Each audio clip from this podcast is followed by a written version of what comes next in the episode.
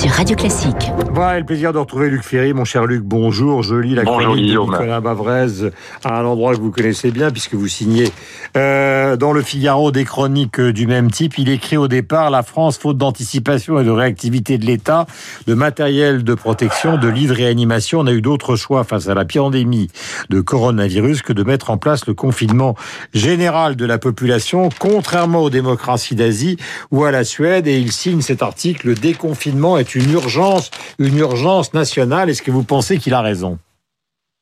Bah, économiquement, oui, évidemment. Maintenant, euh, vous savez très bien que le confinement, il n'avait qu'une seule, euh, il avait qu'une seule raison, il n'avait qu'un seul motif, c'était éviter la surpopulation dans les hôpitaux. Et de ce point de vue-là, ça a marché. Si on avait eu autant de lits euh, de réanimation que les Allemands, on n'aurait pas confiné euh, euh, de la même manière que, que nous l'avons fait. On aurait fait comme les Allemands. J'entendais tout à l'heure notre ami expliquer, Abiker expliquer qu'il y avait 700 000 tests par semaine maintenant en Allemagne, il y en a 100 000 en France. Donc euh, on est très très en retard. Le confinement dans la situation française, il était absolument inévitable. Donc il faut pas le regretter. Euh, ce qui est dommage, c'est qu'on on n'ait pas été préparé de telle sorte, mais enfin c'était difficile aussi d'anticiper euh, qu'on ait pu faire comme l'Allemagne. Euh, maintenant, euh, c'est pas ça moi qui me pardon qui me paraît être le phénomène important de cette semaine. Ce qui me paraît être euh, le phénomène. J'entendais tout à l'heure Cédric, c'est d'ailleurs un bonheur de l'écouter. la bouffée d'intelligence d'un seul coup. Bon, c'est euh, c'est c'est et puis Madame Florence Adérier, euh, le phénomène le plus important de la semaine, Guillaume, si, euh, très rapidement, c'est le fait que un, on est allé plus vite que beaucoup plus vite que jamais euh, dans la connaissance de ce virus, beaucoup beaucoup plus vite que avec euh, le SIDA, avec le VIH, et c'est normal puisque les outils qu'on a aujourd'hui sont infiniment plus performants que ceux qu'on avait il y a 30 ans, et en même temps, plus on avance, plus on découvre qu'on ne sait pas beaucoup de choses.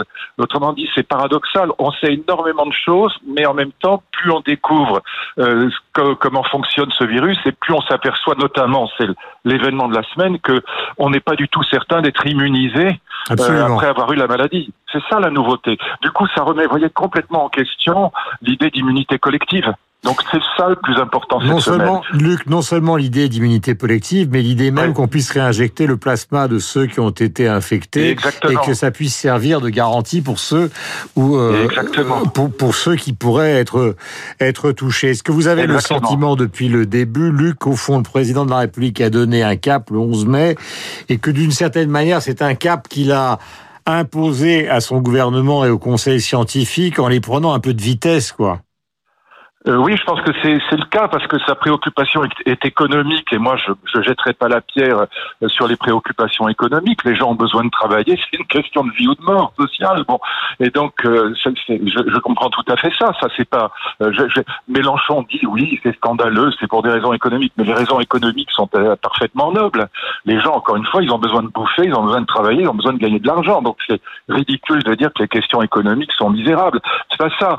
C'est simplement que je pense qu'il a annoncé cette reprise, ce déconfinement le 11 mai, avant de savoir probablement que cette question de l'immunité euh, collective ou personnelle était était remise complètement en question. Vous voyez, c'est ça la- la- le problème de cette semaine, c'est que je pense qu'il a parlé trop vite. C'est-à-dire que, notamment pour les écoles, euh, voilà, c'est c'est là que ça m'inquiète parce que pour les écoles, si vous voulez, ce qu'on contrôlera pas, c'est les transports en commun. Hmm. Peut-être que dans les classes, on pourra, euh, encore que je vois mal les profs faire un cours avec un avec un FFP2 sur le museau, mais euh, voilà. En tout cas, euh, dans les, dans les écoles, on pourra contrôler quelque chose, mais dans les transports en commun, les mômes, ils vont, ils vont faire des allers-retours matin et soir, on contrôlera rien du tout. Et donc, je pense que cette nouvelle de la semaine, à savoir que finalement, on n'est pas sûr qu'on soit immunisé quand on a été euh, infecté par le Covid, que les immunoglobines euh, euh, G soient, soient suffisantes, euh, voilà, les anticorps soient suffisants. Je pense qu'on aurait mieux fait d'attendre peut-être, euh, je sais pas, moi, le 1er juin, ou dire, voilà, on attend de savoir exactement où on va avant de, de déconfiner les, les écoles. Oui, mais alors, question, Luc. problématique. Euh, question, Luc, pardon de vous interrompre. Nous sommes évidemment Non, au téléphone, c'est toujours compliqué. Bien sûr. Euh, euh, on, on voit bien qu'avec l'Allemagne, il y a une question de puissance industrielle et de différentiel Oui. qui explique un certain nombre de choses. Mais alors, quid du Danemark C'est un petit pays et le Danemark repart. Euh, oui, mais c'est aussi un tout petit pays, donc c'est beaucoup plus facile en Suède ou au Danemark de, contrôler la, la situation. En Allemagne, ils avaient au début de l'épidémie, ils avaient six fois plus de lits de réanimation, donc pas du tout les mêmes problèmes de confinement que nous. Encore une fois, c'est très clair. Chez nous, le confinement, il n'a eu comme seule finalité que d'empêcher euh, la, la, surpopulation hospitalière, de, de, de qu'on n'ait pas suffisamment de lits de réanimation, ce qui est d'ailleurs arrivé dans la région de Mulhouse. Souvenez-vous, on était obligé de choisir comme en Italie le, lequel on va sauver, lequel on va pas sauver. Donc c'était horrible. Donc on était obligé de confiner. Les Allemands n'étaient pas obligés de le faire. Et donc euh, ils ont 700 000 tests par semaine. Nous on en a 100 000. Ils ont six fois au début ils avaient six fois plus de lits. On a fait d'énormes efforts. Hein. Bon, je le nie pas du tout, mais au début ils étaient quand même beaucoup plus à l'aise que nous. Et donc, et en plus, euh, souvenez-vous qu'en Allemagne, il y a un système hospitalier privé. Alors là aussi, ça ferait pas plaisir à Mélenchon, mais qui marche formidablement bien et qui du coup euh, libère des possibilités pour l'hôpital public, parce que l'hôpital public n'est pas le seul à prendre en charge les malades. Et donc, il y avait un système allemand décentralisé en plus qui permettait de, fonctionner beaucoup mieux et de pas confiner autant qu'en France.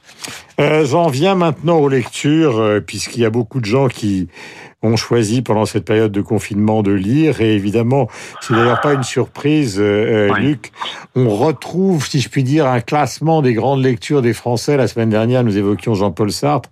Et eh ben, on retrouve en tête de ce classement Albert Camus, euh, le fameux livre L'étranger, son premier texte, donc euh, divisé en deux parties avec euh, cette fin de première partie où justement l'arabe meurt sur cette plage inondée de soleil. J'ai compris, écrit Camus, que j'avais détruit l'équilibre du jour, le silence exceptionnel d'une plage, vous avez été heureux.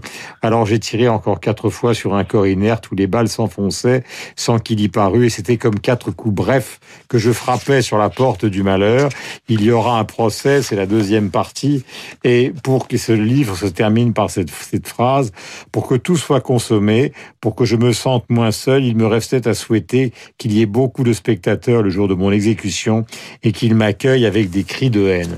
Ce livre est un succès mondial et quand on revient dans une situation euh, qui est celle d'aujourd'hui, on voit que les gens se, se reprécipitent vers Camus. Pour quelle raison? Bah, parce que c'est euh, c'est un bon là, là vous savez que la, philosophie de Camus, il y a une philosophie de Camus dont je suis pas convaincu, mais enfin c'est la philosophie de l'absurde, hein, c'est le mythe de Sisyphe. Et vous savez que dans dans, dans l'étranger, ce qui va caractériser le le procès de l'étranger, c'est qu'il ne se défend pas. Mhm. Hein, il fait exprès de dire tout ce qu'il faut pour être condamné. Donc euh, on est dans une logique, ce que Camus veut montrer, c'est l'absurdité du monde, le non-sens du monde. Bon. Et donc euh, voilà, peut-être que ça correspond à, cette situation exceptionnelle dans laquelle on est. Moi, je suis, bah, très franchement, je, bah, bah, très bien qu'on ait un très grand écrivain, un prix Nobel, tout ça, formidable. Je suis pas du tout un fan de Camus. Je pense, je pense que malheureusement, le vrai génie de son époque, c'est Sartre. Euh, Sartre est philosophiquement génial. Il est politiquement très antipathique et il manque euh, d'honnêteté et de bon sens euh, sur le plan politique, mais sur le plan philosophique, euh, L'être et le néant, c'est un livre génial. Camus n'est pas un philosophe, c'est un écrivain, c'est un écrivain, c'est un, un bah, C'est pas la moindre des choses de un écrivain mais c'est pas un philosophe. Il n'y a pas de système philosophique de Camus. Donc, alors voilà, c'est facile à lire et puis c'est cette pensée de l'absurde qui, en effet, euh, est assez en phase avec la période actuelle. Puis bon, la peste, évidemment, l'épidémie, c'était euh, voilà, c'était le, lieu commun évident, si vous voulez. Donc, euh, moi, c'est pas ça que je conseillerais. Si j'avais un livre à vous conseiller, c'est je vous, je vous conseillerais d'autres vies que la mienne d'Emmanuel Carrère. Je trouve que c'est un livre absolument formidable qui est sur le justement ce tsunami de Phuket et puis où il était, qui est un récit absolument magnifique, je trouve. Et puis, c'est à la fois extrêmement drôle et poignant, d'autres vies que la mienne. Et puis, il y a quelqu'un que j'adore, et lisez euh, Une désolation de Yasmina Reza. Euh, c'est vraiment génial pour moi, en tout cas. Voilà, mais bon, j'ai pas de conseils à donner. Mais je suis pas euh, un fan de Camus. c'est pas, c'est pas mon auteur préféré. Donc, euh, on citait l'étranger, tout ça est effectivement retranscrit euh, en folio. Tout à l'heure, nous parlions avec Cédric Villani, ce sera ma dernière question, de la controverse scientifique. Euh, j'évoquais euh, ce monde aristotélicien, alors là que vous connaissez bien, qui a cru longtemps euh, que la Terre était plate, sinon une pierre qui tombait d'une tour, eh ben, elle serait, si le monde avait été rond, disaient les aristotéliciens, ben, la pierre serait tombée derrière. Et puis tout ça a été complètement, complètement remis en cause par Copernic démontré par Galilée. Il y a donc, il faut bien que les gens qui nous écoutent le, comprennent, une évolution perpétuelle de la science qui n'est pas forcément, euh, ça paraît bizarre, hein, mais qui n'est pas simplement le monde de la logique rationnelle du quotidien. Oui, enfin, c'est, oui, enfin, le, monde aristotélicien, c'est, on n'a on n'a pas le temps d'en parler, mais c'est pas une problématique scientifique du tout. C'est une problématique en fait humaine et philosophique. C'est l'idée que le monde est dominé par des causes finales.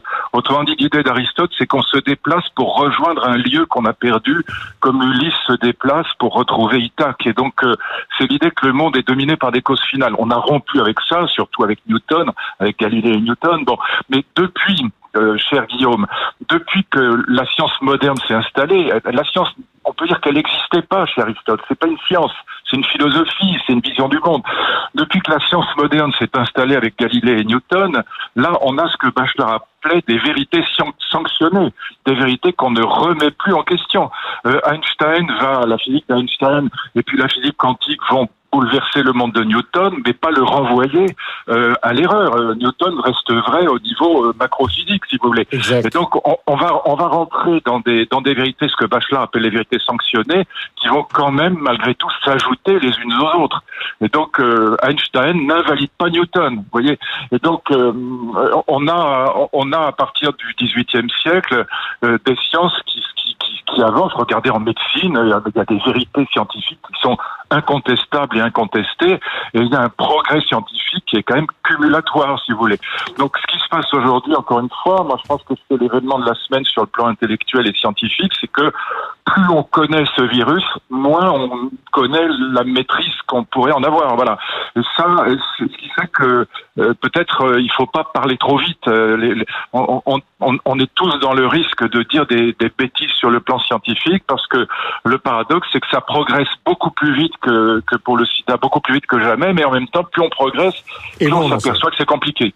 Merci Luc d'avoir été en direct ce matin, comme tous les lundis, sur l'antenne de Radio Classique. Merci à vous, Guillaume. Nous avons rendez-vous avec Renaud Blanc pour le journal de 9h et avec Béatrice Mouedine, qui est responsable du site internet de Radio Classique pour avoir les dernières informations. En vous rappelant que le grand concert du week-end, qui réunissait les stars du monde entier, les Elton John, les Lady Gaga, les Rolling Stones, Paul McCartney, euh, Céline Dion et le musicien classique euh, Lang Lang, le pianiste, eh bien, ce concert a réuni donc plus de 120 millions de dollars pour la recherche contre le Covid. Il est 8h55 dans un instant.